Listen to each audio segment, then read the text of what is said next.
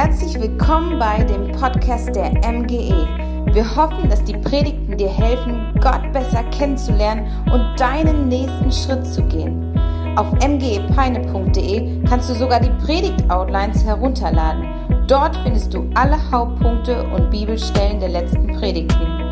Um die Predigt zu vertiefen, gibt es auch Fragen zur Reflexion. Wir wünschen dir viel Spaß. Ja, schönen guten Morgen von mir. Ich freue mich hier in Peine zu sein. Ist nicht mein erstes Mal und äh, es fühlt sich schon mittlerweile so ein bisschen vertraut an. Zumindest am Bahnhof, wenn ich da ankomme, dann weiß ich schon, wo was ist und äh, die Wege kenne ich auch so ein bisschen.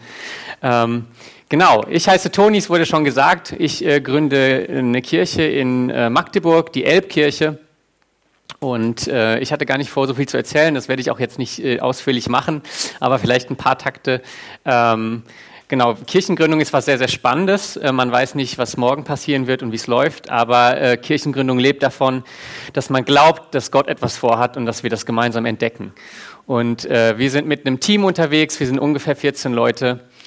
Ich bin 2016 dahin gezogen und wir hatten jetzt gerade letzte Woche eine ganz tolle Freizeit zusammen mit 30 Leuten, wo wir echt ähm, viel Gemeinschaft erlebt haben, viel gelacht haben, viel auch Gott erlebt haben, gute, tiefe Gespräche über den Glauben und über das Leben. Und ähm, die große Frage, die im Raum steht, ist, wann starten wir mit Gottesdiensten? Dieses Jahr wahrscheinlich noch nicht, aber es wird irgendwann kommen und da sind wir schon sehr gespannt drauf.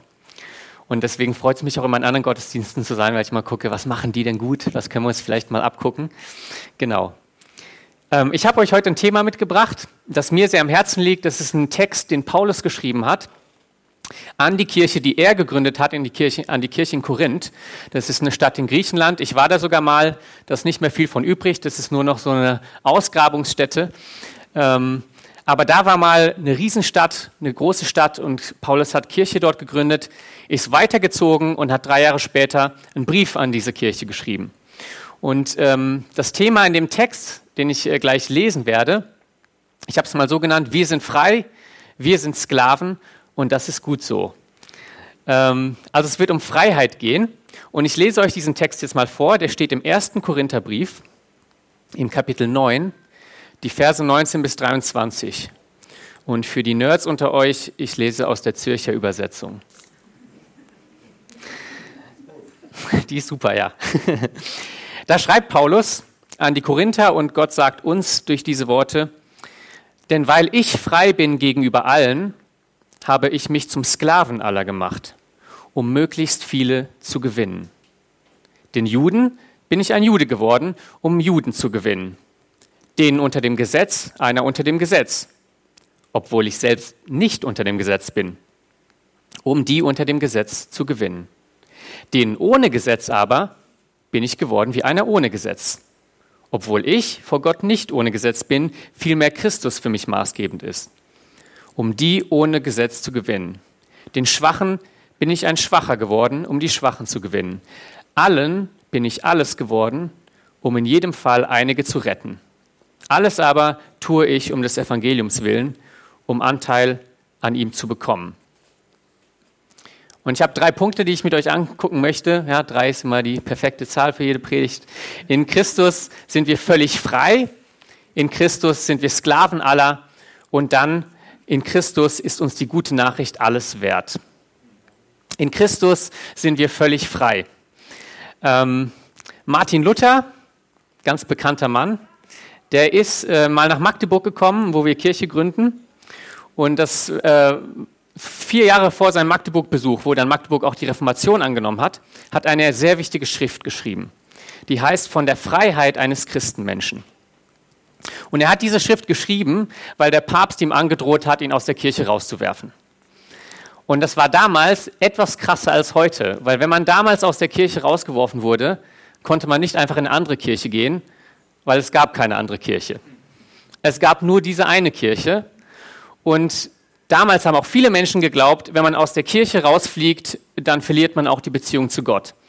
Das hat Luther später anders gesagt, aber das war das, was viele gedacht haben und warum das so unglaublich krass war.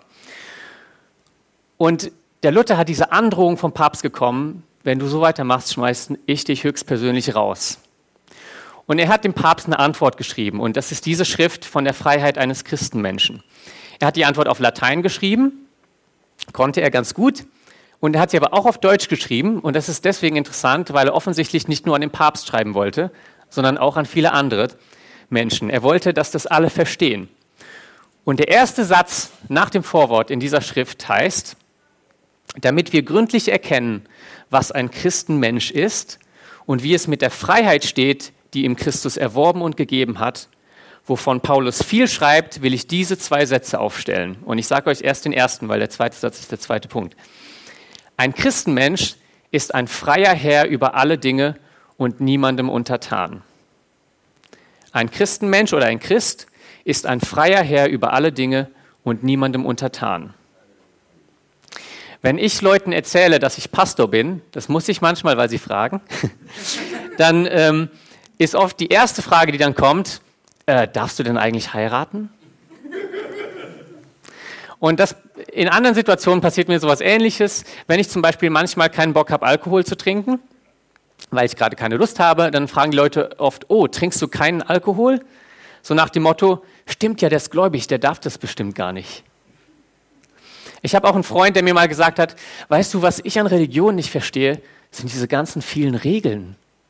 Diese vielen komplizierten Regeln.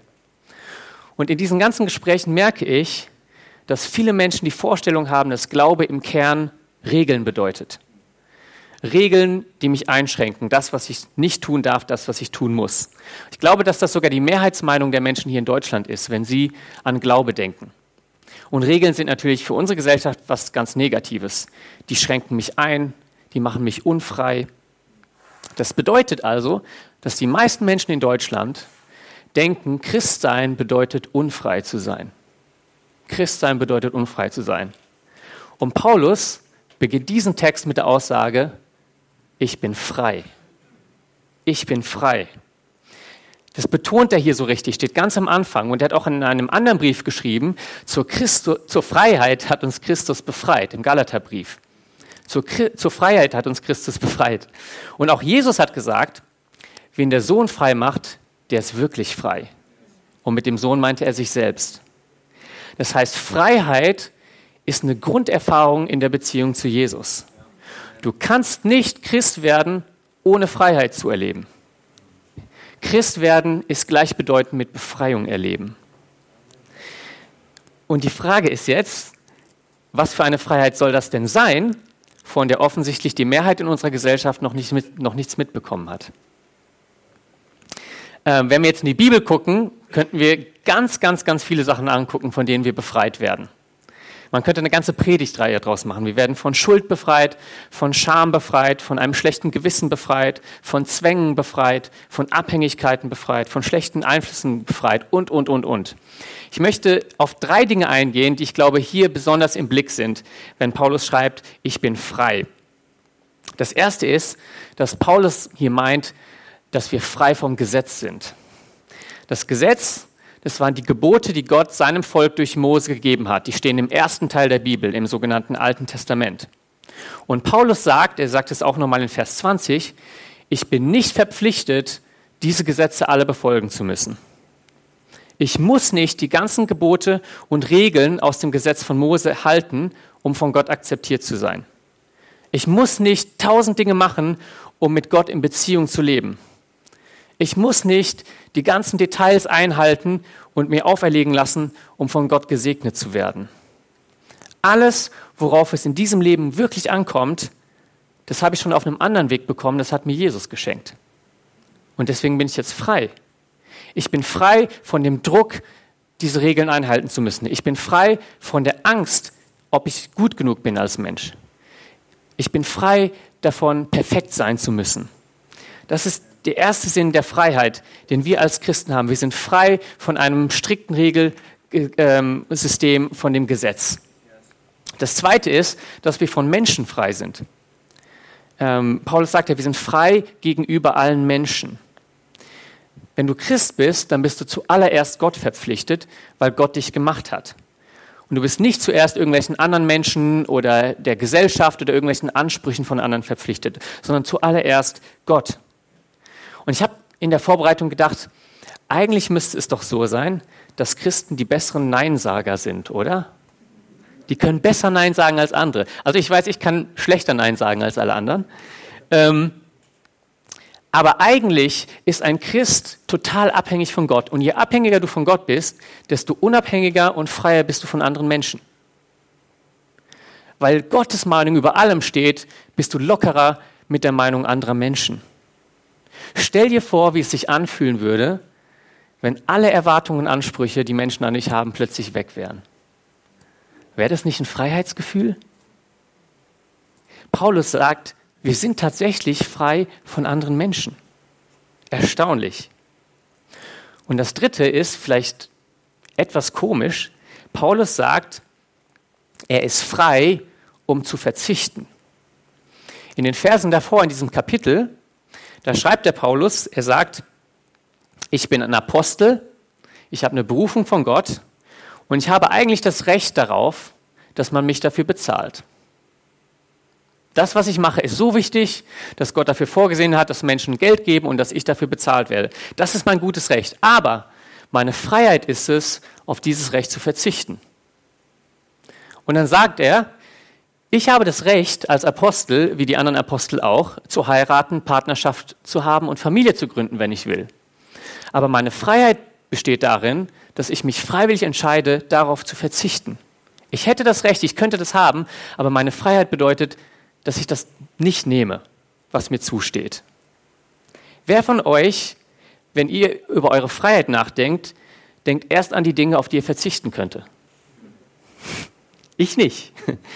Wir denken immer, Freiheit hat damit zu tun, dass wir etwas tun dürfen, ähm, statt dass Freiheit auch sein kann, dass ich etwas nicht tun muss. Ja? Und die Freiheit, die wir in Jesus haben, die geht in zwei Richtungen. Wir haben die Freiheit, Dinge zu tun, aber wir haben auch die Freiheit, Dinge zu lassen. Und das ist gar nicht selbstverständlich. Vielleicht kennt ihr das. Es gibt Dinge in unserem Leben, die sind so unglaublich schwer aufzugeben. Auch wenn wir das wollen. Und das ist die Freiheit, die wir in Jesus bekommen. Wir bekommen eine Freiheit, Dinge zu lassen, die wir sonst ohne Jesus nicht lassen könnten. Jesus schenkt uns also eine unglaubliche Freiheit. Und er macht es auf eine ganz besondere Art. Er, er schenkt uns diese Freiheit, indem er unsere tiefsten Sehnsüchte erfüllt. Wenn deine tiefsten Sehnsüchte erfüllt sind, dann bist du ein freier Mensch. Dann hast du nicht mehr den Druck, dass du dir irgendwie äh, etwas erarbeiten musst, damit deine Sehnsüchte gestillt sind. Du musst dich nicht anstrengen, weil die sind schon gestillt. Du bist frei von diesem Druck. Du musst deine Sehnsüchte auch nicht bei anderen Menschen stillen und von anderen Menschen unglaublich viel erwarten, dass sie dich glücklich machen oder zufriedenstellen oder was es auch ist, weil deine Bedürfnisse sind schon gestillt und dadurch bist du freier in, dein, in deinen zwischenmenschlichen Beziehungen. Und wenn deine Bedürfnisse schon gestillt sind, dann kannst du auch auf die Dinge verzichten, wo du bisher deine Bedürfnisse gestillt hast. Dann fällt es dir leichter zu verzichten. Das ist also der Grund, warum wir diese Freiheit in Jesus haben, ist, dass er unsere tiefsten Sehnsüchte stillt. Und jetzt ist die spannende Frage, was machen wir eigentlich mit dieser Freiheit, die wir haben? Wie setzen wir die jetzt eigentlich ein? Paulus hat ein sehr konkretes Ziel für sein Leben. Er sagt, ich habe diese Freiheit, ich bin ein unglaublich freier Mensch, wie ihr euch, euch gar nicht vorstellen könnt. Und ich nutze diese Freiheit nicht dazu, mir ein schönes Leben zu machen, einfach nur meine Träume zu realisieren, obwohl das nicht verkehrt ist. Und ich nutze das auch nicht, um mich selbst zu verwirklichen, sondern was ich möchte mit meinem Leben ist, ich möchte Menschen gewinnen.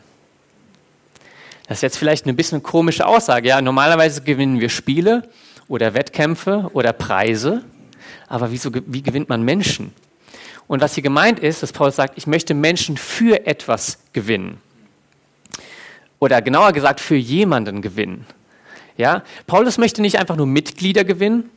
Er möchte nicht Mitglieder in seiner Kirche gewinnen. Er möchte nicht das Geld von Leuten für sich gewinnen. Er hat ja schon gesagt, ich kann auf Geld verzichten, ich bin frei, ich brauche das gar nicht. Er möchte nicht die Arbeitskraft von Leuten gewinnen. Er möchte nicht etwas von den Leuten gewinnen, sondern er möchte sie für Jesus gewinnen. Und das bedeutet, damit meint er, dass er sich wünscht, dass Menschen selbst für sich entdecken, wie schön und lebensverändernd Jesus ist.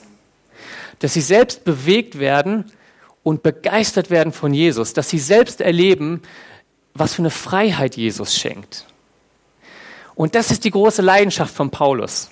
Das ist das, was ihm so am Herzen liegt. Und in diesem Text wiederholt er das immer und immer wieder. Es ist wie so ein Refrain bei einem Lied, den man immer wiederholt. Er sagt, damit ich Menschen gewinne, damit ich die Juden gewinne, damit ich die, die nicht Juden sind, gewinne, damit ich die Schwachen gewinne, damit ich auf irgendeine Weise alle gewinne. Wiederholst und wiederholst und wiederholst. Das treibt ihn an.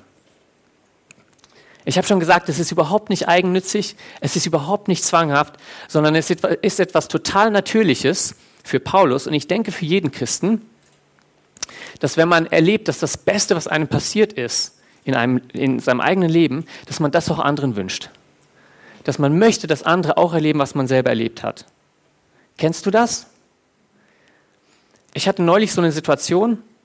Ich war in Berlin im Gottesdienst ähm, zu Besuch und es war ein richtig schöner Gottesdienst und wir hatten eine Anbetungszeit und ich habe gemerkt, da ist nur eine Atmosphäre der Liebe da und die Leute beten Gott an und da ist Freiheit da und ähm, es war ein wirklich schöner Moment. Und plötzlich fielen mir ganz viele meiner Freunde ein, die mir am Herzen liegen. Und ich hatte diese Frage in meinem Herzen, werden meine Freunde jemals so etwas erleben? Werden die jemals erleben, wie schön das ist, vor Gott zu stehen, mit Menschen, die einen lieben und gemeinsam Gott anzubeten? Was für eine Erfahrung das ist. Werden die das jemals selber erleben? Und ich habe angefangen zu weinen, weil ich wusste nicht, ob das passieren wird. Und ich habe mir das so gewünscht, weil ich dachte, es wäre so toll für die. Es wäre so toll für sie. Wie kommen wir dahin, Menschen zu gewinnen? Wie können wir unsere Freiheit so einsetzen, dass wir dieses Ziel erreichen? Und hier kommt der zweite Punkt, nämlich, dass wir in Christus Sklaven aller sind. Luther hat es so formuliert, ein Christenmensch ist ein dienstbarer Knecht aller Dinge und jedermann untertan. Hier in dieser Aussage steckt eigentlich ein Weg, wie man Menschen gewinnt. Das Erste, was wir sehen müssen, ist, Paulus sagt hier, ich habe mich selbst zum Sklaven aller gemacht. Das ist eine freiwillige Entscheidung von Paulus, seine Freiheit, die er hat, so einzusetzen, dass er anderen Menschen dient. Er sagt, ich möchte das. Ich mache mich freiwillig zum Sklaven anderer Menschen. Das heißt, wie gewinnen wir Menschen für Jesus? Wir gewinnen Menschen für Jesus, indem wir ihnen dienen. Und was macht eigentlich ein Sklave oder ein guter Diener? Ja, der der beobachtet ganz aufmerksam, was sein Herr oder die Menschen, denen er dient, was die brauchen. Und er liest ihnen die Bedürfnisse von den Lippen ab. Er ist derjenige, der als erstes weiß, was sie brauchen. Vielleicht weiß er sogar manchmal, bevor die Leute es selbst wissen. Das heißt, der erste Schritt, um Menschen zu gewinnen, ist zu beobachten und die Bedürfnisse der Menschen kennenzulernen. Zu, zu wissen, was sie brauchen. Zu wissen, was sie bewegt, was sie sich wünschen. Das ist bei manchen Dingen recht offensichtlich. Wenn wir in der Fußgängerzone sind, ich weiß nicht, wie es in Peine ist, ob ihr da auch Obdachlose habt, die ihr regelmäßig sieht. Das sind so die Menschen, wo wir oft als erstes und am offensichtlichsten merken, oh, die haben irgendein Bedürfnis. Ne? Und vielleicht schmeißen wir eine Münze rein oder kaufen ihnen was zu essen. Oder selbst wenn wir vorbeigehen und vielleicht ein schlechtes Gewissen haben, wir merken einfach, da ist eine Not da. Das ist ganz, das springt uns an. Aber es gibt viele Bedürfnisse bei Menschen, die sieht man nicht so auf den ersten Blick. Und da muss man seinen, seinen Blick erst für trainieren. Ich habe jetzt einen Bürokollegen, ich bin neuerdings in einem Büro, in so einem Coworking Space. Und er hat gesagt, seine Gabe ist es, wenn er in einen Raum reingeht, sieht er sofort, wer einsam ist. Ich fand das erstaunlich und äh, echt bewundernswert, dass er das auch selbst so als seine Gabe sieht. Er hat gesagt, ich kann sofort sehen, wenn jemand einsam ist. Das ist der Blick eines Dieners. Das ist jemand, der der sieht Menschen, der versteht Menschen und erkennt, was sie brauchen. Das ist der erste Schritt, um Menschen zu gewinnen. Der zweite Schritt, und das ist jetzt ein ganz zentraler Schritt, ist, man muss werden wie die Menschen. Man kann Menschen nicht aus der Distanz gewinnen. Man kann nicht Menschen gewinnen, wenn man von außen, aus der Ferne auf sie guckt, auf ihr Leben guckt und sie quasi von außen beobachtet. Und man kann es schon gar nicht, wenn man sie als Objekt betrachtet, als ein Projekt, wo man was verwirklichen will, was man mit ihnen erreichen will. Sondern man kann Menschen nur gewinnen, wenn man anfängt, sich in ihre Lage zu versetzen. Wenn man anfängt, sich mit ihnen so zu identifizieren, dass man anfängt, die Welt aus ihrer Sicht zu sehen. Wenn man sich mit ihnen solidarisiert, wenn man einer von ihnen wird. Ähm, wir haben im Team einen, den Niklas, den kennen manche vielleicht vom letzten Jahr. Das ist ein Maschinenbaustudent, der ist sehr jung und das ist ein super lieber Kerl. Also wenn jemand nett und freundlich ist, dann er. Ähm, und das ist ein ein einfühlsamer und ein sensibler. Und der macht jetzt gerade ein Praktikum äh, im Bergwerk unter Tage bei uns in, in der Nähe von Magdeburg. Und das ist ein Riesenwerk, wo man tief runtergeht und da gibt es kilometerlange Straßen und da wird, werden Salze abgebaut. Und da macht er jetzt ein Praktikum und die Menschen, die dort arbeiten, zum Teil seit Jahrzehnten dort arbeiten, die sind sehr, sehr anders als er. Das sind so taffe Typen. Die haben einen ganz anders, anderen Umgangston, wie die miteinander reden. So, ja, über was sie reden, so, ihre Ansichten, so, die, das sind so richtig kräftige, ne? Wenn man da unter Tage geht, das ist so tief, da sind über 30 Grad, in den ersten Minuten ist man komplett durchgeschwitzt und dann arbeiten die stundenlang da unten. Die stehen jeden Morgens irgendwie vor 4 Uhr auf und fahren dahin. Das ist Wahnsinn. Und stellt euch jetzt diesen kleinen, sensiblen, superfreundlichen äh, Studenten vor, in dieser Gruppe Menschen. Und wir haben so ein bisschen geredet, wie das für ihn ist. Und er ist schon den ersten Schritt gegangen. Am Anfang dachte er, oh, ob ich mit diesen Leuten je klarkomme. Hoffentlich ist das Praktikum bald vorbei. Ähm, und dann hat er angefangen zu merken, hey, das, das sind ja auch Menschen. Und ich merke plötzlich in den Gesprächen, ähm, dass die auch irgendwie Sehnsüchte haben in ihrem Leben und dass sie auch Probleme haben, mit denen sie kämpfen. Und er hat angefangen, so ihre Bedürfnisse wahrzunehmen. Und er musste in diesem Praktikum natürlich auch den zweiten Schritt gehen, nämlich er muss ein Stück weit so werden wie Sie. Und das fängt damit an, dass er zum Beispiel die richtigen Arbeitsklamotten anziehen muss. Ja? Und dass er die Regeln einhalten muss, die da gelten. Wenn man irgendwie in diesem Aufzug steht, da müssen alle in eine Richtung äh, gucken und in Reihe und Glied sein, damit man schnell evakuieren kann. Und man begrüßt sich mit einem richtig festen Handschlag und sagt Glück auf. Ja? Und die haben ihre Sprüche und das sind Kumpels. Und er kommt so langsam in ihre Welt rein. Und genau das ist das, was Paulus hier meint, wenn er sagt, wir müssen, wir müssen werden wie die Menschen, die wir gewinnen wollen. Wenn wir Menschen für Jesus gewinnen wollen, dann müssen sie Jesus sehen, weil sie sollen ja am Ende Jesus kennenlernen und von ihm begeistert sein. Ja? Und sie sollen Jesus nicht nur als den israelischen Zimmermann von vor 2000 Jahren kennenlernen, weil wie das Leben vor 2000 Jahren in Israel war, das ist für uns alle ziemlich weit weg. Sondern was die sehen müssen ist, wie würde Jesus sein, wenn er ein Peiner Bauarbeiter wäre? Oder ein Wolfsburger Ingenieur? Ja? Ähm, wie wäre Jesus als Ehemann oder Papa heute im 21. Jahrhundert? Oder wie wäre Jesus, wenn er jetzt ein Magdeburger Musiker wäre? Oder ein Hartz-IV-Empfänger, der in der Platte wohnt? Wie würde das aussehen? Wie würde er sich verhalten? Wie würde er reden? Was, was, wie wäre das? Das ist die Frage, die wir eigentlich beantworten müssen.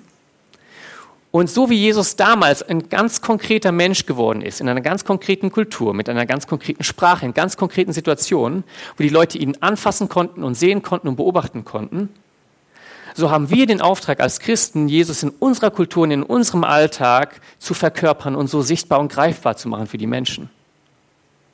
Und das wird ganz praktisch bedeuten, dass wenn wir Leute erreichen wollen und wollen, dass ihnen das Beste passiert, was uns passiert ist, nämlich dass sie Jesus kennenlernen, dann wird das bedeuten, dass wir, dass wir sagen, okay, ich werde wohnen, wo die Leute wohnen. Und ich werde vielleicht anfangen zu reden, wie die Leute reden. Und ja, vielleicht esse ich auch, was die Leute essen, auch wenn es nicht mein Lieblingsessen ist. Und vielleicht fange ich an zu spüren, wie die Leute spüren. So, was, was macht sie traurig? Was macht sie fröhlich? Ich werde mich in sie reinversetzen. Ich werde mich mit ihnen identifizieren. Und so können die Leute erleben und sehen, wie Jesus ist in ihrer Lebenswelt. Wer so lebt, der gibt aus Liebe für die Menschen und aus Liebe für Jesus ganz viel Freiheit auf, weil ich könnte es auch anders machen. Ich könnte mir das ja auch ersparen. Aber aus Liebe zu den Menschen entscheide ich mich, in ihre Welt einzutauchen und Dinge zu machen, um sie zu verstehen, um bei ihnen zu sein. Und man gibt also Freiheit auf, aber die Freiheit ist nicht weg, die Freiheit zeigt sich auf eine andere Art. Die Freiheit zeigt sich hier in einer ganz erstaunlichen Flexibilität. Paulus sagt hier, dass er sich ganz anders verhält, wenn er mit verschiedenen Menschen unterwegs ist. Wenn er mit Juden unterwegs ist, dann hält er sich an ihre Gebote, an die Reinheitsvorschriften, äh, an die Tempelregeln. Nimmt er ganz viel Rücksicht auf die Juden und lebt so wie sie. Aber wenn er mit den Heiden ist, dann ist ihm das nicht so wichtig, weil äh, die Heiden halten diese Gebote nicht ein. Und dann besteht er nicht darauf, sondern dann lebt er ganz normal wie die auch. Dann hat er die Freiheit, sich dort anzupassen. Und wenn er mit äh, schwachen Menschen, sozial schwachen Menschen ist, ich glaube, hier sind sozial schwache Menschen gemeint, dann ist er einer von ihnen. Es ist sogar sehr interessant, dass er sagt, ich bin den Juden geworden wie ein Jude und den Heiden wie ein Heide. Und bei den Schwachen sagt er nicht wie ein Schwacher, sondern den Schwachen bin ich ein Schwacher geworden. Und ich glaube, dass es damit zu tun hat, dass Paulus wirklich viel aufgegeben hat an, an Geld, an Reichtum, an sozialem Status und dass er wirklich gesagt hat, ich bin tatsächlich selber ein schwacher Mensch geworden, denn nicht viel gilt in der Welt. Aber ich habe das gemacht, um die Schwachen, um einer von ihnen zu sein. Das heißt, Paulus hat eine Flexibilität, sich anzupassen in verschiedenen Situationen. Wusstet ihr, dass keine Religion der Welt so kulturell flexibel ist wie der christliche Glaube? Der Islam zum Beispiel ist sehr stark verwoben mit der arabischen Kultur und der arabischen Sprache. Deswegen, den Koran kann man auch nicht wirklich übersetzen. Nur der Koran auf Arabisch ist heilig, weil die arabische Sprache heilig ist. So, der christliche Glaube ist anders. Die Bibel ist in unglaublich viele Sprachen übersetzt und sie ist in jeder Übersetzung immer noch das Wort Gottes und nicht nur im Original. Und der christliche Glaube hat in unglaublich vielen Kulturen Fuß gefasst. In östlichen Kulturen, die ganz anders sind als unsere Kultur, in westlichen Kulturen, auch in indigenen Kulturen, so in, in Urvölkern, so, die völlig anders leben und denken als wir. Und dort hat der christliche Glaube Fuß gefasst. Und das hängt genau mit dieser Flexibilität zusammen, die aus der, Freiheit, aus der christlichen Freiheit geboren wird. Christen haben diese Flexibilität, aus Liebe sich anzupassen an die verschiedensten Kulturen und Menschen. Und ich finde das absolut faszinierend. Ich finde das super schön. Das heißt, man bringt den Leuten nicht eine Kultur und zwingt sie in ein Korsett rein, genauso zu werden wie wir, sondern man wird wie sie. Und das ist ein Zeichen von Respekt und Liebe und bringt ihnen in ihre Kultur die wunderschöne Botschaft von Jesus und seiner Liebe. Ich frage mich dann aber, wenn das in der Geschichte so ist und wir können das sehen, das ist ein Fakt, warum sehen wir das so wenig bei einzelnen Christen und Gemeinden bei uns, dass wir so flexibel sind? Also wenn wir die gleiche Freiheit in Jesus haben und die gleiche Liebe für Menschen, dann müsste sich ja in unserem Leben ganz viel verändern. Wir müssten sehr unterschiedlich auch in verschiedenen Situationen sein. Und auch in unserem Gemeindeleben müsste sich doch viel verändern, oder? Dann würden wir manchmal vielleicht Traditionen aufgeben. Nicht, weil die Traditionen schlecht sind, sondern weil wir merken, für diese Menschen, das hilft denen nicht. Die haben andere Traditionen, die haben eine andere Sprache und deswegen lass uns doch einen neuen Weg probieren, der näher an ihnen dran ist. Dann würden wir vielleicht neue Dinge ausprobieren, irgendwie als Gemeinde oder auch in unserem Leben, ähm, aus Liebe für die Menschen. Ja, dann hätten wir auch diese Flexibilität von Paulus. Und ich sage überhaupt nicht, dass es leicht ist. Das ist richtig schwer. Ich äh, wohne in der WG, wir sind ziemlich multikulti. Ich habe einen Mitbewohner, der ist Deutscher, aber seine, er hat tamilische Eltern, also die kommen aus Sri Lanka. Und ich habe einen anderen Mitbewohner, der ist staatenlos, aber in Syrien geboren. Und ich habe letzte Woche mit den beiden einzeln lange Gespräche bis tief in die Nacht geführt und habe versucht, ihre Sichtweise zu verstehen. Und ich habe gemerkt, dass die in völlig unterschiedlichen Welten leben. Ähm, die haben zum Beispiel ganz unterschiedliche Vorstellungen davon, worum es in einem Gespräch eigentlich geht, wenn man miteinander redet. Der eine, der möchte in einem Gespräch, sind ihm total wichtig, dass da Fakten vorkommen, dass das, was gesagt wird, zuverlässig ist, dass es präzise ist und dass man am Ende von einem Gespräch irgendein Resultat erzielt hat, irgendeinen Fortschritt gemacht hat. Man hat vielleicht was gelernt, man hat irgendein Ergebnis erzielt. Das ist natürlich der Deutsche. Ja, keine Überraschung. Ähm, er möchte, wenn ein Gespräch stattfindet, möchte er Informationsaustausch. Mein anderer Mitbewohner, der, der möchte was ganz anderes. Wenn er ein Gespräch führt, dann ist ihm total wichtig, ähm, dass man einander respektiert in der Art und Weise, wie man miteinander redet. Ja? Und ihm ist total wichtig, dass man gemeinsam lacht und dass man seine Gefühle ausdrücken kann und dass man in dem Moment ein emotional gutes Gefühl zusammen hat. So, er möchte entertainen, er möchte emotionalisieren. Und jetzt könnt ihr vorstell euch vorstellen, wenn die zwei miteinander reden und die wissen gar nicht, dass sie völlig andere äh, Ziele haben, dass dann manchmal die Kommunikation nicht so ganz gut klappt. Ja?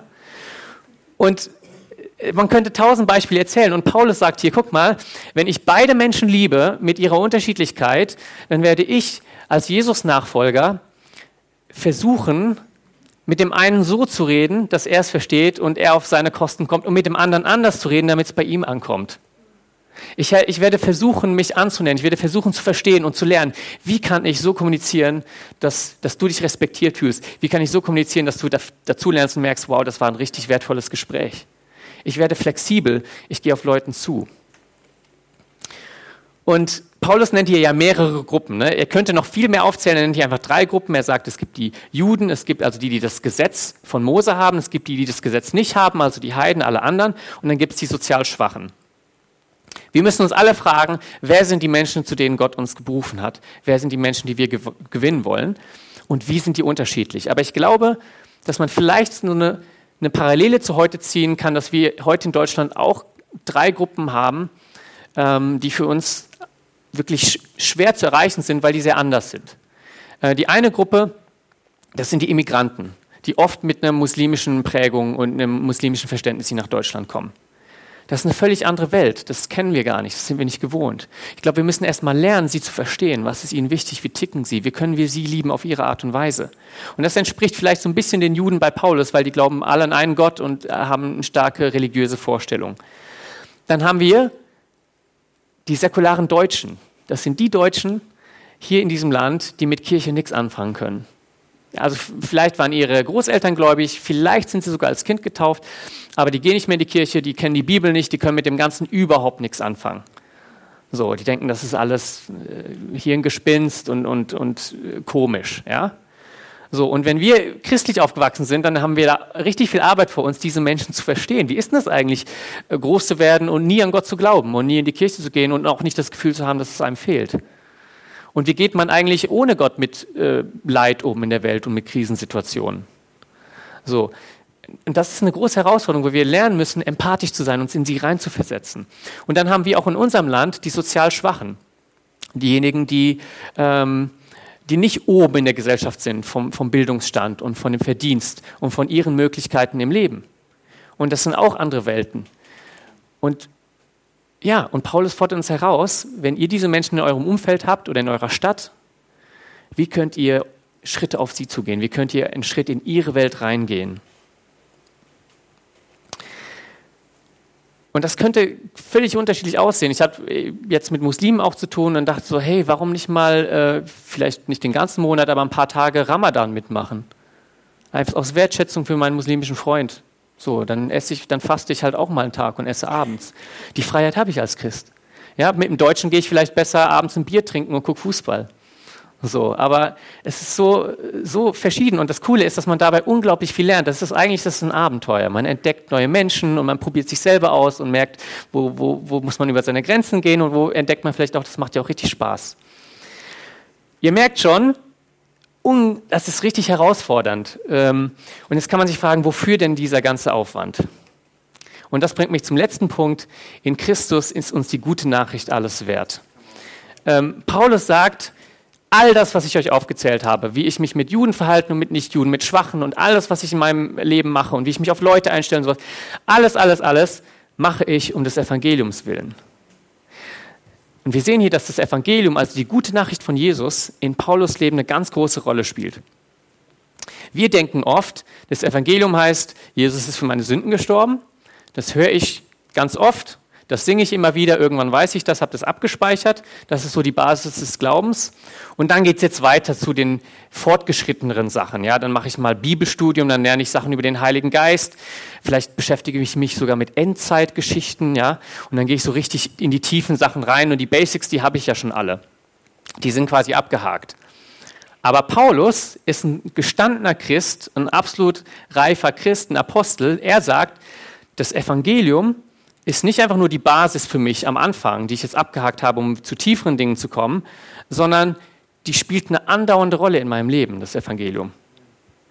Ähm, in meinem Studium hat ein Dozent das so formuliert, er hat gesagt, das Evangelium, also die gute Nachricht von Jesus, ist nicht das ABC des Glaubens, sondern das A bis Z des Glaubens. Das heißt, ich fange nicht damit an und dann gehe ich weiter zu anderen Sachen, sondern die gute Nachricht von Jesus ist das, was mein ganzes Leben von Anfang bis Ende jeden Tag prägt. Und wir sehen hier zwei Arten und Weisen, wie das Paulus prägt. Das erste ist, dass die gute Nachricht von Jesus der Maßstab ist für, für das Verhalten von Paulus. Ja, ihr habt gesehen, Paulus ist ein unglaublich flexibler Mensch. Der hat das besser hingekriegt als wir alle, sich auf verschiedene Menschen und Situationen einzustellen.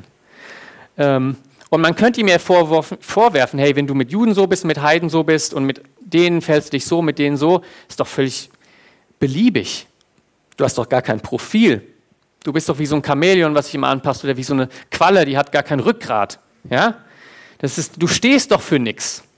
Aber das stimmt nicht. Paulus steht für etwas. Er hat einen Maßstab und dieser Maßstab ist das Evangelium. Alles, was er macht, bewertet er immer nach der Frage, wie drückt das die gute Nachricht von Jesus aus? Wie macht das Jesus sichtbar? Und du wirst bei Paulus entdecken, dass er wirklich ein sehr scharfes Profil hat, dass er ganz klare Überzeugung hat, dass er ganz klare Gründe hat, warum er handelt, wie er handelt. Und die sind immer vom Evangelium motiviert.